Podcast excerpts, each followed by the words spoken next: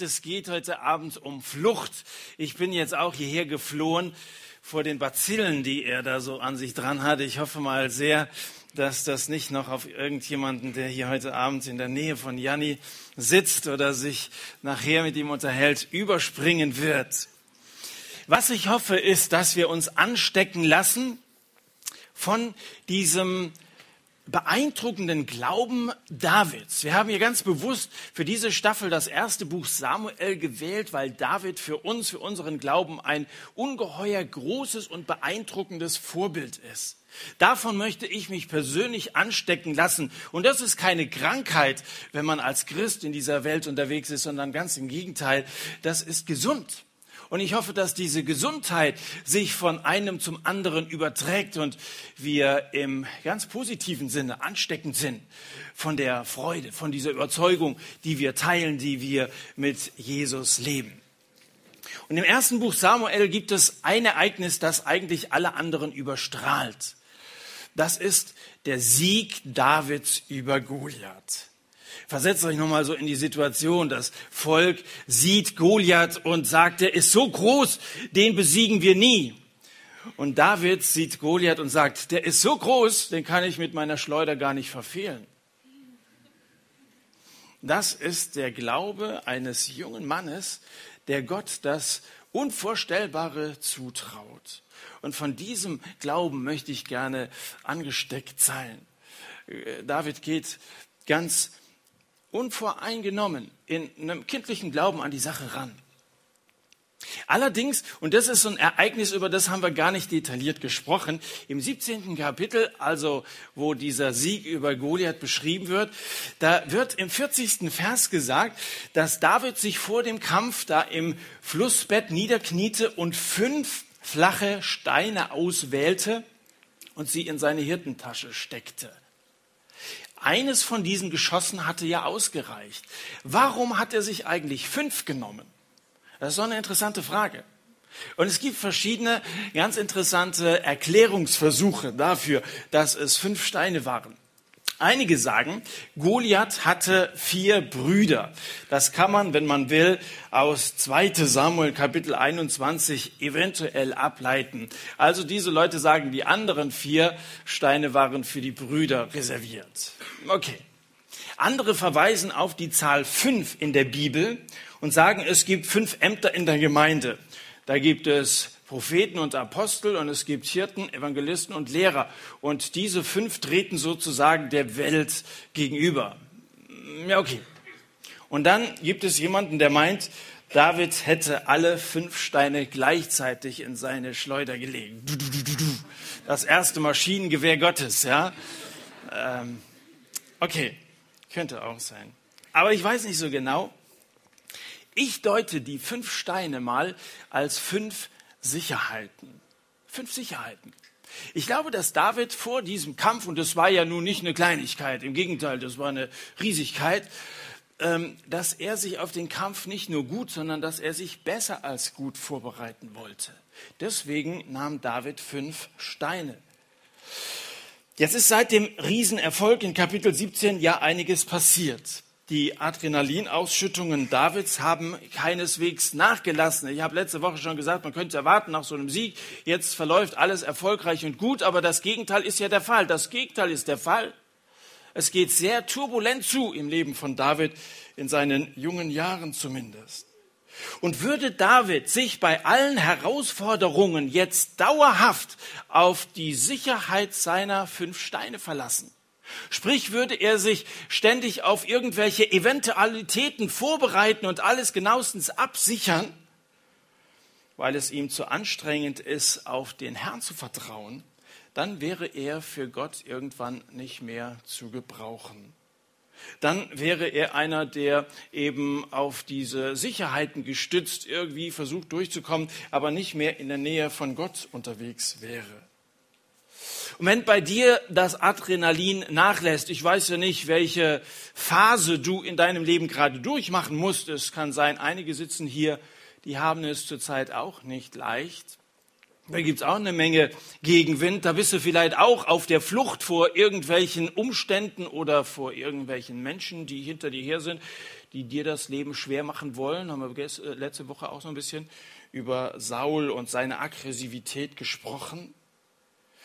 Wenn es bei dir im Leben ruhig werden sollte und das Adrenalin nachlässt, wenn damit auch dein auf Gott angewiesen sein nachlässt, dann verlässt du dich bald nur noch auf deine gemütlichen Sicherheiten, auf deine Erfahrungen, auf deine Erfolge, die du in der Vergangenheit hattest, auf Menschen und das Ganze bis zu deiner Altersversorgung. Altersabsicherung, sagt man. Ja, wir versuchen uns auf allen Ebenen und nach allen Seiten abzusichern, dass wir gut bis zum Ende durchkommen. Was ist deine Erwartungen an das Leben oder sind deine Erwartungen? Bist du dir sicher, dass deine Sicherheiten, die du im Leben hast, wirklich verlässlich sind? Davids Lebensziel jedenfalls war nicht im Gleichschritt unter Saul mit den anderen brav seinen Militärdienst abzuleisten, mit Urlaubsgeld und Rentenanspruch und so, sondern sein Lebensziel war, ein Mann Gottes zu sein. Sein Ziel war, dem Volk Gottes nachhaltig zu dienen, sich für die Sache Gottes einzusetzen, seine Begabungen, die Gott ihm gegeben hat, nun umzuwandeln in etwas, das Gott Ehre macht. Er war einer, der im Vertrauen auf Gott losging. Allerdings, Gott zu dienen hat seinen Preis. Gott zu dienen, das macht man eben nicht so nebenher. Gott zu dienen kostet etwas. Zehn Jahre lang war David vogelfrei. Zehn Jahre. Also die Flucht, das war jetzt nicht mal so drei, vier Tage oder so. Zehn Jahre lang. Er war zehn Jahre gejagt. Er lebte zehn Jahre mit seinen Getreuen an den einsamsten Orten des Landes. Und die Worte David flüchtete sind kennzeichnend in den nächsten Kapiteln, in den Kapiteln 19 bis 23. David flüchtete. Gegen Goliath griff David fünf Steine. Jetzt gegen Saul ergreift er die Flucht. David floh, Kapitel 19, Vers 10. Und er eilte, floh und entrann, Kapitel 19, Vers 12. Kapitel 19, Vers 18, David aber war geflohen. Kapitel 20, Vers 1, und David floh von Najot nach Rama. Von hier aus flieht David nach Kapitel 21, Vers 11. Von da aus äh, flieht er nach Kapitel 22, von da aus flieht er nach Kapitel 23. Und während David um sein Leben läuft, werden ihm fünf Sicherheiten genommen.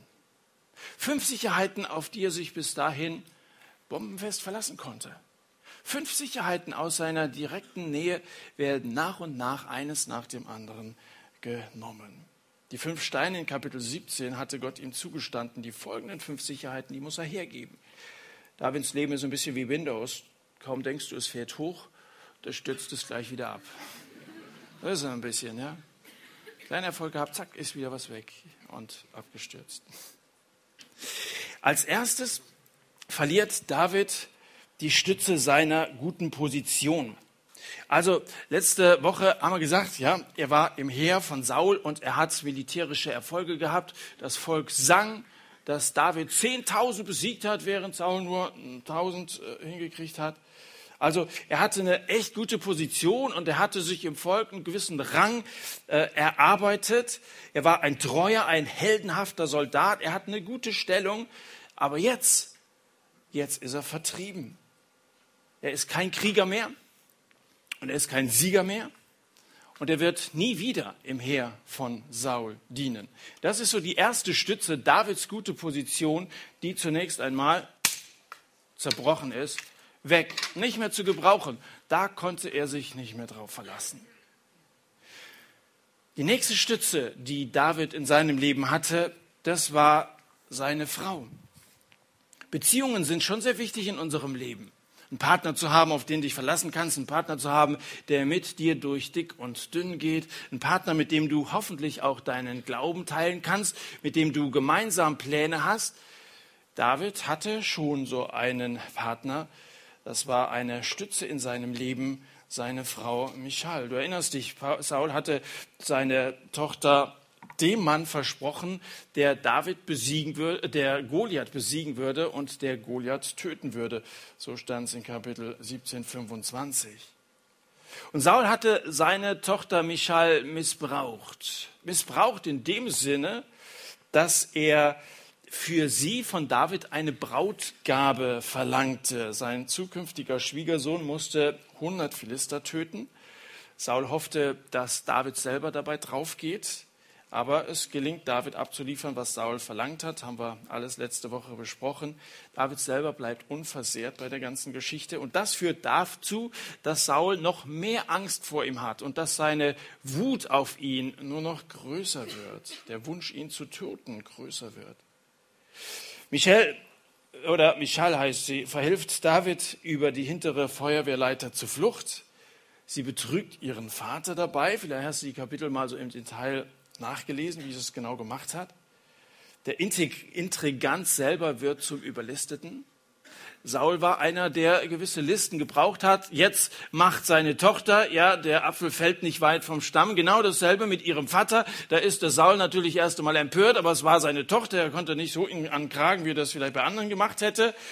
Papi stellt sein Töchterchen zur Rede. Was soll das? Warum hast du mich betrogen und hast meinen Feind entkommen lassen? fragte sie. Ich musste es tun, lügt sie, Kapitel 19, Vers 17. Er drohte mir, ich bringe dich um, wenn du mich nicht gehen lässt. Und damit fällt Michel David unerwartet in den Rücken. Gut, Notlagen erfordern Notlügen. Es gibt in diesen Kapiteln eine ganze Reihe von Notlügen. Weißt du, es gibt manchmal Situationen, da muss man entscheiden, soll ich wahrhaftig sein und ehrlich und die Wahrheit so sagen, wie sie ist, oder soll ich das Leben eines Menschen schützen? Im Dritten Reich gab es Leute, die gelogen haben, den Nazis gegenüber, als man ihnen die Frage stellte, sind Juden hier im Haus? Da gibt es so Leute, die sagen, du musst ja immer die Wahrheit sagen. Wenn da einer sagt, ja, selbstverständlich, die Treppe rauf, bitte gleich links und so, das ist ein Verrat. Es gibt Situationen, und es gibt in der Bibel manche Situationen, wo Gott solche Notlügen offensichtlich nicht ahndet. Aber das, was Michael hier macht, das ist eine Sache, mit der sie selber besser dastehen will. Wenn ihr Vater sie zur Rede stellt und sagt, warum hast du den davonkommen lassen? Da sagt sie, ja, der hat mir gedroht. Das war nicht wahr. Und damit hat sie David einen schlechten Dienst erwiesen. Diese Lüge hilft David nicht, sie steigert noch mehr die Wut von Saul auf ihn. David flieht erneut in Kapitel 25, Vers 44, verheiratet Saul Michel, sogar Michal heißt sie. Ich sage immer Michel, Michel kennt man, aber Michal, ich kenne halt keine, die so heißt. Er verheiratet Michal vorübergehend mit einem anderen Mann. Und damit hatte Gott also eine zweite wichtige Stütze im Leben von David gebrochen und damit konnte er sich nicht mehr auf seine Frau verlassen. Eine zweite wichtige Stütze im Leben war weg. David rennt über die Hügel, durch die Wälder, er rennt durch die Kapitel durch, auf der Suche nach einer weiteren Stütze. Und wir hätten es erwarten können, David geht zu Samuel, dem Mann, der ihn damals als neuen König gesalbt hatte. Das war doch einer, der Verständnis hatte für David. Das war doch einer, der auf seiner Seite stand. Das war doch einer, der den Plan Gottes für sein Leben ganz gut kannte. Das war einer, auf den man vertrauen konnte, der auch im Volk Achtung besaß. Wenn er sich in der Nähe von Samuel aus, aufhält, dann würde ihm Saul wahrscheinlich nicht zu nahe kommen. Kapitel 19, 18. Und er kam zu Samuel nach Rama und berichtete ihm alles, was Saul ihm angetan hatte. Dann ging er mit Samuel und sie wohnten in Najot. Archäologen haben bei Ausgrabungen in Najot dort die Reste eines Gebäudekomplexes gefunden. Etwas, das wir so als Reihenhäuser bezeichnen würden. Häuser, die Rücken an Rücken, die Seite an Seite gebaut waren. Das war eine Anlage wie ein Labyrinth, also ein ausgezeichnetes, ideales Versteck.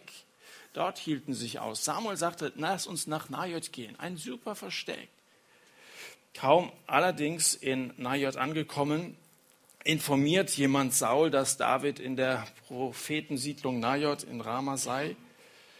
Und damit muss äh, David wiederum weiter. Und David floh, und damit beginnt das 20. Kapitel, David floh von Najot in Rama und er kam und er sagte vor Jonathan, was habe ich getan? Und damit verliert David einen wichtigen Mann in seinem Leben, seinen Mentor sozusagen. Hast du einen Mentor? Jemanden, zu dem du aufblicken kannst, einer, der für dich Vorbild ist, einer, der dir vielleicht auch deinem Leben Hilfen gegeben hat, wie du Gott dienen kannst, der dich sozusagen gesalbt hat, in einen Dienst eingeführt hat. Dieser Saul, auf den David sich so gerne gestützt hätte, dieser alte, weise Oberprophet, er ist sozusagen die nächste Stütze, die dran glauben muss. Oh, das war besonders schmerzhaft, hast du gehört. Damit damit war wieder eine überaus wichtige Stütze im Leben von David weg. Wie soll das weitergehen? Er floh hin zu Jonathan, seinem Freund. David blickt Jonathan eindringlich ins Prinzenauge. Was ist meine Schuld? Was ist mein Vergehen gegen deinen Vater, dass er mir nach dem Leben trachtet? Kapitel 20 am Anfang. Und dann in Vers 3 am Ende heißt es, nur ein Schritt ist zwischen mir und dem Tod. Der Tod war David auf den Fersen und ohne dass sie es beide in diesem Moment ahnten, der Tod war auch Jonathan auf den Fersen. Nur ein Schritt und der Tod ist da. Wie wahr, was David da sagte. Nur noch eine flüchtige Begegnung wird es zwischen diesen beiden Freunden geben in Kapitel 23. David und Jonathan nehmen Abschied voneinander. Vers 42, geh in Frieden. Was wir beide im Namen des Herrn geschworen haben, dafür wird der Herr zwischen mir und dir, zwischen meinen Nachkommen und dein, deinen Nachkommen auf ewig Zeuge sein. Was für ein Drama für David.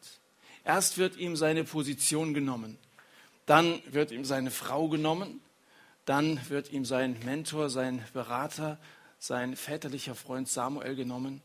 Und jetzt ist es eine Freundschaft, die wir als so vorbildlich letzte Woche gesehen haben, die hier ein jähes Ende nimmt. Sie müssen sich trennen, sie verabschieden sich und es wird ein Abschied für immer sein. Sein Freund Jonathan, eine verlässliche Figur im Leben Davids, ist nicht mehr da. Und dann schließlich, ich habe von fünf Stützen gesprochen, schließlich kommt der finale Schlag. David verliert seine Selbstachtung. David verliert seine Selbstachtung.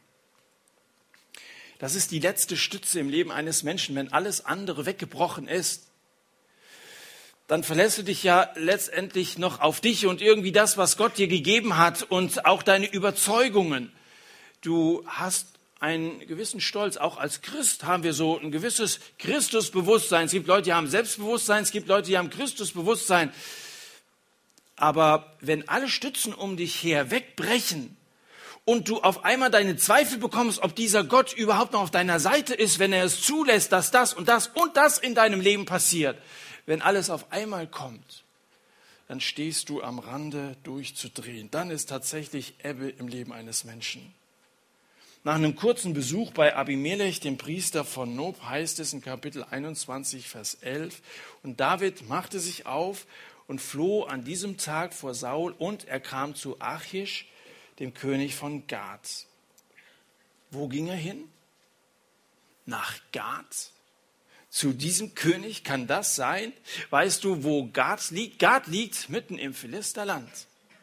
Dort hatte, als er noch lebte, Goliath gelebt, der Held der Philister. Der kam aus Gath. Ich weiß nicht, wo du herkommst, ob es da Riesen gibt. Hier in Gath, da gab es kräftige Leute. Das waren alles Philister. Das waren alles Feinde Davids. Da flieht er hin. Gath ist das Hauptquartier, sozusagen das Verteidigungsministerium der, der Philister. Und ausgerechnet dort sucht David Schutz. Naja, warum fragt man sich, aber die Antwort ist, glaube ich, nachvollziehbar. Er ist ja nicht auf der Flucht vor den Philistern, sondern er ist auf der Flucht vor Saul. Und hier würde ihn sein Verfolger wohl am wenigsten vermuten. Deswegen, er überschreitet hier eine Grenze und er geht zu den Feinden und er versucht bei den Feinden Hilfe zu finden, die er eigentlich hätte von Gott erwarten sollen. Er kommt also der Mann, der den Helden der Philister getötet hat, siegessicher ins gegnerische Lager. Die Wachen scannen ihn ab und sie erkennen den Agenten. Ist das nicht David? 21, Vers 12, ist das nicht David? Und da durchzuckt es ihn auf einmal, denn offensichtlich hatte er nicht damit gerechnet, dass man ihn identifizieren würde. Und dann heißt es, David fürchtete sich sehr vor Achish, dem König von Gad, und er stellte sich wahnsinnig vor ihnen. Er stellte sich wahnsinnig vor ihren Augen, er tobte unter ihren Händen, er kritzelte an die Flügel des Tores und ließ seinen Speichel in seinen Bart fließen. Schönes Bild, schönes Bild, oder? So stellen wir uns David vor. Nein, ich nicht. Schaum vor dem Mund, die Tore verschandelnd. Heute würde man da Graffiti oder ich weiß nicht, was er da gemacht hat. Irgendwie, es ist, es ist überhaupt nicht erklärbar, was er da gemacht hat. Er, er stellt sich halt wahnsinnig. Sieht aus wie ein Idiot dem der Sapper in den Bart trieft. David ist ganz unten angekommen. David ist ganz unten angekommen. Seine Selbstachtung war dahin. Jetzt hast du wirklich den Eindruck, das ist das Ende. Die letzte Stütze im Leben eines Menschen, sie ist weg. Jetzt hängt er in der Luft. Jetzt, jetzt fragt man sich, wie soll die Geschichte noch weitergehen? Wenn alle unsere Stützen weggebrochen sind, dann drehst du durch, dann bist du vollkommen am Ende. Ich weiß nicht, ob du mal so weit unten warst. Man erlebt schon mal eine Enttäuschung. Aber dass eine Enttäuschung die andere ablöst, dass du dich auf einmal auf niemanden und nichts mehr verlassen kannst. Ich weiß nicht, ob du je so tief gekommen bist. Dann fühlst du dich wie eine Zahnpastatube. Immer nur Druck und irgendwann bist du leer. Irgendwann bist du leer. So ist das, wenn Stützen wegbrechen.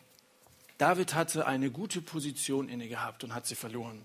David hatte eine Frau gehabt und hat sie verloren. Der Glückliche, oder hatte mal eine, und die liebte ihn, heißt es, er hat sie verloren. Er hat einen weisen Ratgeber gehabt und ihn verloren. Er hat einen Freund gehabt und ihn verloren.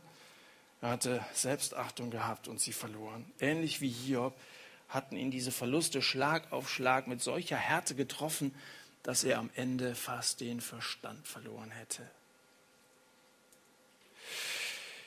Wie ist es mit den Stützen in deinem Leben? Als Kind verlässt man sich auf seine Eltern blind. Das sind die Heroes, die machen alles richtig, sagst du als Kind, als Teenager sagst du, die machen alles falsch. Als Erwachsener sagst du, so schlecht war es dann auch nicht. Aber als Kind zunächst mal, das sind doch die ersten Stützen in deinem Leben. Du verlässt dich voll auf deine Eltern.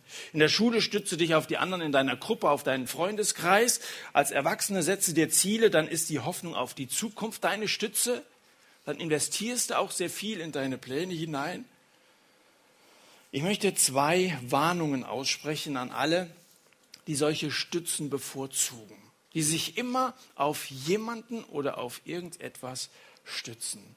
Und diese Warnungen sind gleichzeitig so eine Art Begründung zu verstehen, soweit man Gottes Pläne, Gottes Wege überhaupt erklären kann, aber so eine Art Begründung, warum Gott uns manchmal unser Spielzeug wegnimmt. Denn die Frage stellt man sich natürlich, warum lässt Gott so etwas zu? Warum lässt er das bei seinen Leuten zu, bei seinen Kindern zu? Ich meine, wenn es irgendwelche gottlosen Leute sind, die von Gott nichts wissen wollen, dass die mal sehen müssen, was sie ohne Gott sind. Aber ich bin doch jemand, der glaubt. Ich bin doch ein Christ. Und warum ich? Und dann, dann kommen diese Zweifel. Zwei Warnungen. Die erste Warnung ist, die Stützen werden leicht zu einem Ersatz für Gott. Und das ist gefährlich. Alles, was Gott Konkurrenz machen will. Stützen werden leicht zu einem Ersatz für Gott. In 5. Mose 33 heißt es, eine Zuflucht ist der Gott der Urzeit, der unter dir seine Arme ausbreitet. Gott will dich halten. Gott will dir eine Stütze sein. Gott will dir Stabilität geben. Gott ist Gott. Gott ist stark. Er ist der Herr. Jesaja 41, habe keine Angst, denn ich bin dein Gott. Ich stärke dich. Ja, ich helfe dir. Ich halte dich mit der Rechten meiner Gerechtigkeit. Gott sagt, dass er dich unterstützen will. Gott greift dir mit Vergnügen unter die Arme. Solange du dich aber auf irgendwas anderes stützt, wenn du dich auf was anderes verlässt, wirst du dich nicht auf ihn stützen. Und dann wirst du wahrscheinlich nie die Erfahrung machen, dass dieser Gott wirklich Halt gibt. Manchmal müssen wir wohl so im freien Fall sein, um zu merken, du fällst weich in die Arme Gottes. Solange wir uns ständig festhalten, solange wir uns ständig stützen, machen wir diese Erfahrung höchstwahrscheinlich nicht. Ich hoffe nicht, dass das ein Thema ist, das momentan relevant ist für dich, aber es mag eine Zeit in deinem Leben kommen, wo du vorbereitet sein solltest und dich hoffentlich an diese Warnungen erinnerst, an diese Lektionen aus dem Leben von David erinnerst, dass du dann neu Hoffnung schöpfen kannst, dir das nochmal durch den Sinn gehen lässt dass eine Stütze eine Gefahr ist für dein auf Gott geworfen sein, auf, für, deine, für deine enge Beziehung zu Gott. Wenn du dich auf einen anderen Menschen oder auf irgendeine Sache stützt, dann blickst du zur Seite, aber nicht nach oben. Wenn du dich auf deine Erfahrungen stützt, dann schaust du nach hinten, aber nicht nach oben. Wenn du dich auf deine Pläne, deine idealen Pläne verlässt, dann schaust du nach vorne, aber nicht nach oben. Verstehst du? Unsere Blickrichtung ist dann irgendwie in eine verkehrte Richtung gerichtet. Du wirst feststellen, dass du immer nach dieser Person Ausschau hältst oder dauernd diese Sache vor Augen hast, auf die du dich verlässt. Auf dein dickes Bankkonto vielleicht. Das ist ja so eine Sicherheit, wenn es uns finanziell gut geht, also man kann sich nicht beschweren oder du kommst aus einem, aus einem gut dastehenden Elternhaus, dann, dann kann man sich darauf verlassen. Das kann so eine Sicherheit sein, dein dickes Bankkonto. Oder es können deine dicken Freundschaften sein. Da hast du viele Leute um dich herum. Wobei wir letzte Woche schon gesagt haben, dass viele Freunde nicht immer unbedingt bedeutet, dass man auch gute Freunde dabei hat. Aber Stützen können sogar geistlich religiöse Dinge sein, wie deine Taufe zum Beispiel. Verlässt dich, dann bin ich ja getauft. Oder deine Kirchenzugehörigkeit, auch das kann so eine Stütze sein dann stütze dich auf Dinge, die eben nicht selbst Gott sind. Weder irdische noch religiöse Stützen dürfen je zum Ersatz für den Herrn selber werden. Keine Stütze darf zum Ersatz für Gott werden. Das ist die eine Warnung. Stützen werden leicht zum Ersatz für Gott. Und die zweite Warnung ist, Stützen bringen nur zeitweise, vorübergehend Erleichterung. Solche Stützen sind sozusagen wie Schmerztabletten. Wir greifen zu so einem Hilfsmittel, das uns irgendwie Linderung verschafft. Menschen schlucken jährlich Milliarden Pillen, um ruhiger zu werden. Ich bin nicht dagegen, dass wir Medikamente einnehmen. Und ich bin auch nicht dagegen, dass wir Hilfe annehmen, die uns geboten wird. Gott wirkt ja durchaus auch durch solche äußeren Maßnahmen. Gott hat ja Pflanzen wachsen lassen und wenn wir Medizin ausschlagen, wenn wir krank sind, dann ist das verheerend. Also Janni, nimm mal was ein. Und wenn wir Hilfe ausschlagen, die Gott uns gibt, dann, dann sind wir auch blöd. Ihr kennt vielleicht den Witz, ja, wo da einer bei Hochwasser, da kommt da so ein Schiff vorbei, nee, nee, ich vertraue auf Gott. Und dann kommt ein Hubschrauber dabei, will retten, nee, nee, ich vertraue auf Gott. Und dann ersäuft er. Und dann ist er im Himmel und sagt, ja, hast du mir gar nicht geholfen. Er sagt, ich habe den Schiff und habe den Hubschrauber. Das sind, Hilfen sind nun mal da, dass wir sie in Anspruch nehmen. Ich bin schon dafür, dass wir solche Stützen, wenn sie denn schon da sind, dann auch nicht ausschlagen.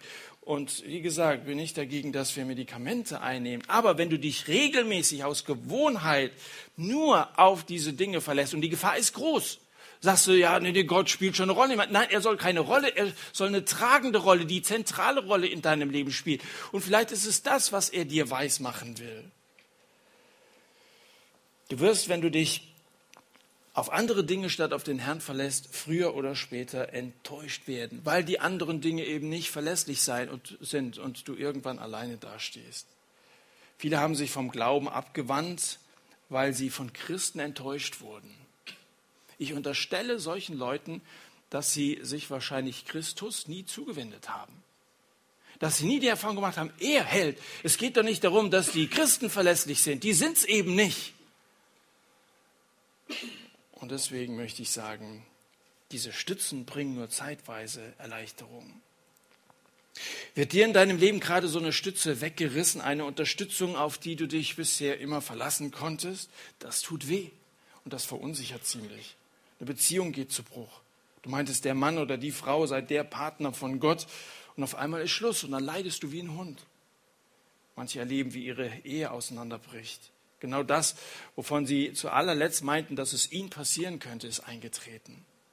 Andere müssen einen Traum begraben. Das, worauf du gehofft hattest, das, was du geplant hast, das liegt auf einmal in Schutt und Asche. Es wird nichts draus, aus irgendwelchen Gründen.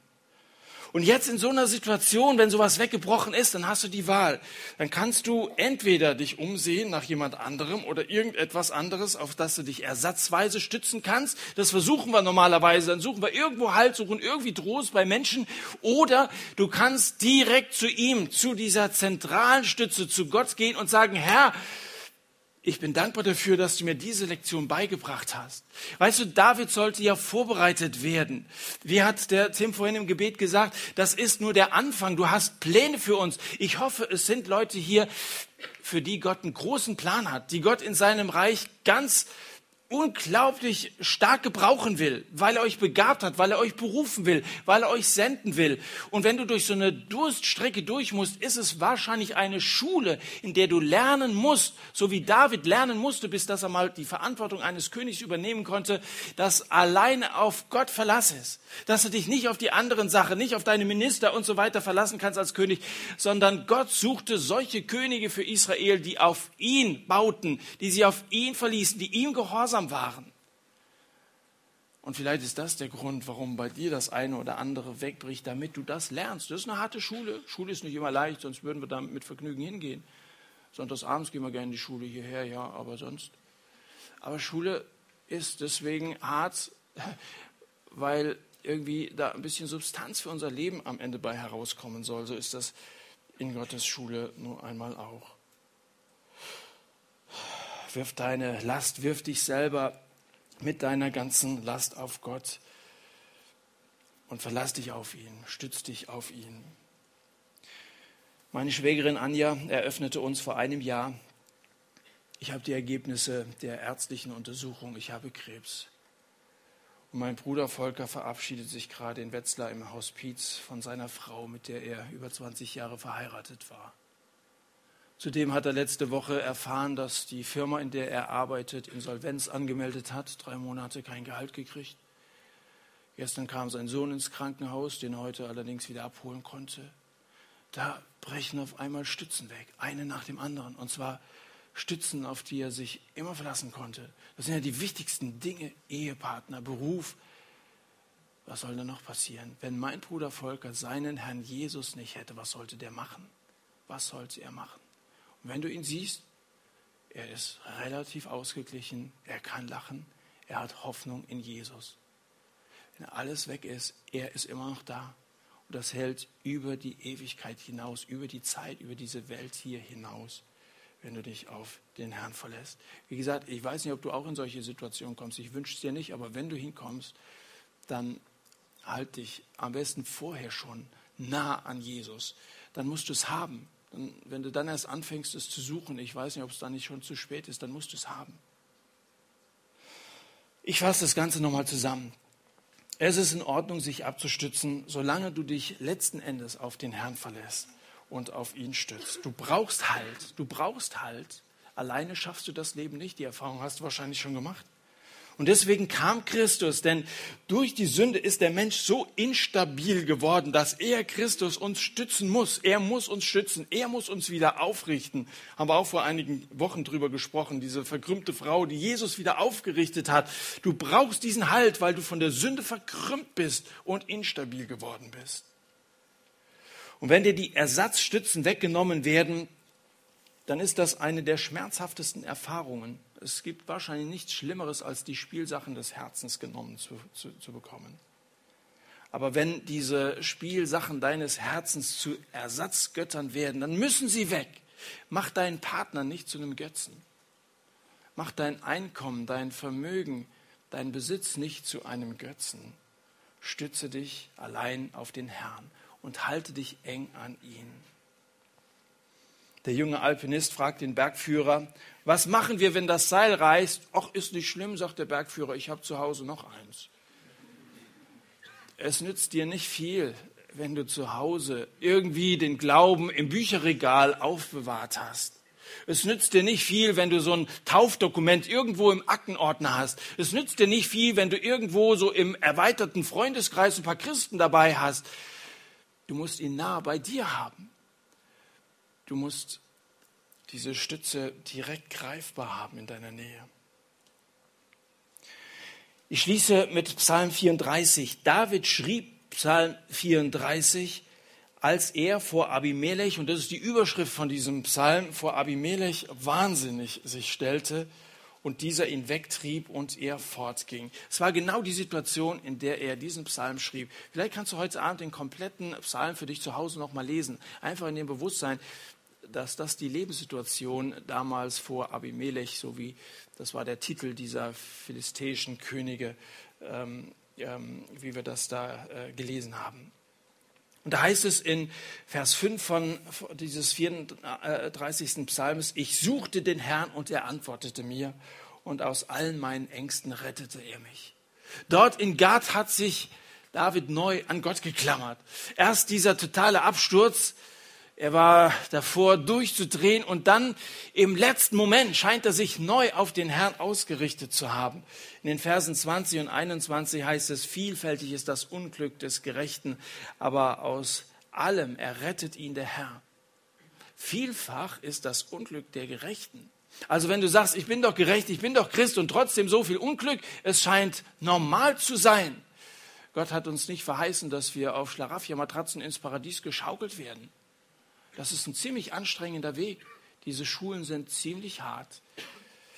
Vielfältig ist das Unglück des Gerechten, der aus all dem errettet wird vom Herrn. Er bewahrt alle seine Gebeine, dass nicht eines von ihnen zerbrochen wird. Die Stützen, die zerbrechen, aber du selber wirst nicht zerbrechen. Das sagt dieser Psalm. Wir wollen am Ende zusammen beten wollen vor Gott kommen, wollen ihm sagen, Herr, du bist der Halt in meinem Leben. Wir wollen, wie wir das oft machen, so eine Zeit der Stille haben, wo jeder persönlich beten kann. Und danach würde ich euch gerne anbieten, ein Gebet zu sprechen, dass ihr mal Satz für Satz nachsprechen könnt, zu eurem eigenen Gebet machen könnt. Wir haben erst so eine Zeit der Stille, dann werde ich einige Worte an Gott richten und dann darfst du, wenn du möchtest und du dich mit diesen Sätzen identifizieren kannst, dieses einfach mal für dich nachbeten und zu einem aufrichtigen Gebet vor Gott machen. Lasst uns beten.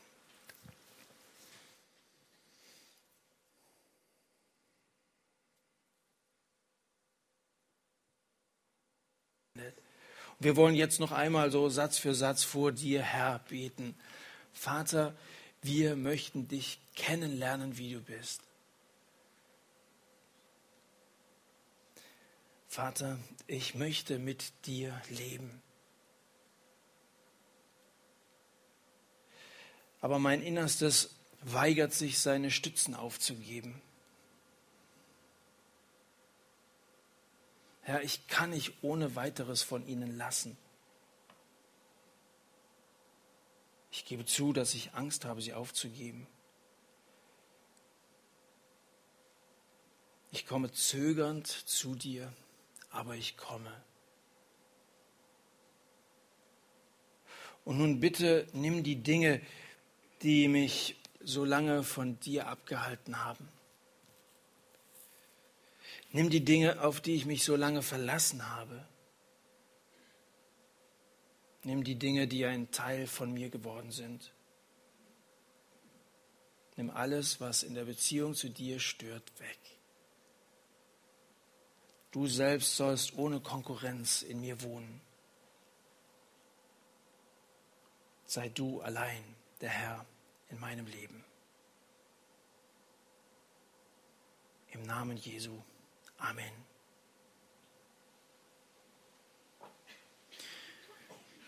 Wozu braucht dein Herz noch eine Sonne, wenn der Herr selbst dein Licht ist? Wenn er dein Licht ist, dann wird es in deinem Leben nie mehr Nacht sein. Und das wünsche ich dir, dass ihr so froh in die neue Woche starten könnt, neu Hoffnung getankt habt an diesem Abend. Wenn dir noch das eine oder andere unklar ist, wenn du dir in deiner Beziehung zu Gott nicht im Klaren bist, dann lass uns doch noch mal persönlich darüber reden. Lass uns noch mal persönlich beten mit zwei oder drei Leuten. Wir treffen uns oft hier vorne noch in so einem Kreis.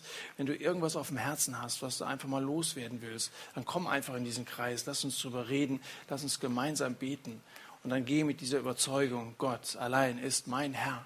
Jesus ist für mich gestorben. Ich habe neues Leben in ihm. Geh mit dieser Überzeugung in die neue Woche. Wünsche ich dir sehr. Gott segne euch. Amen.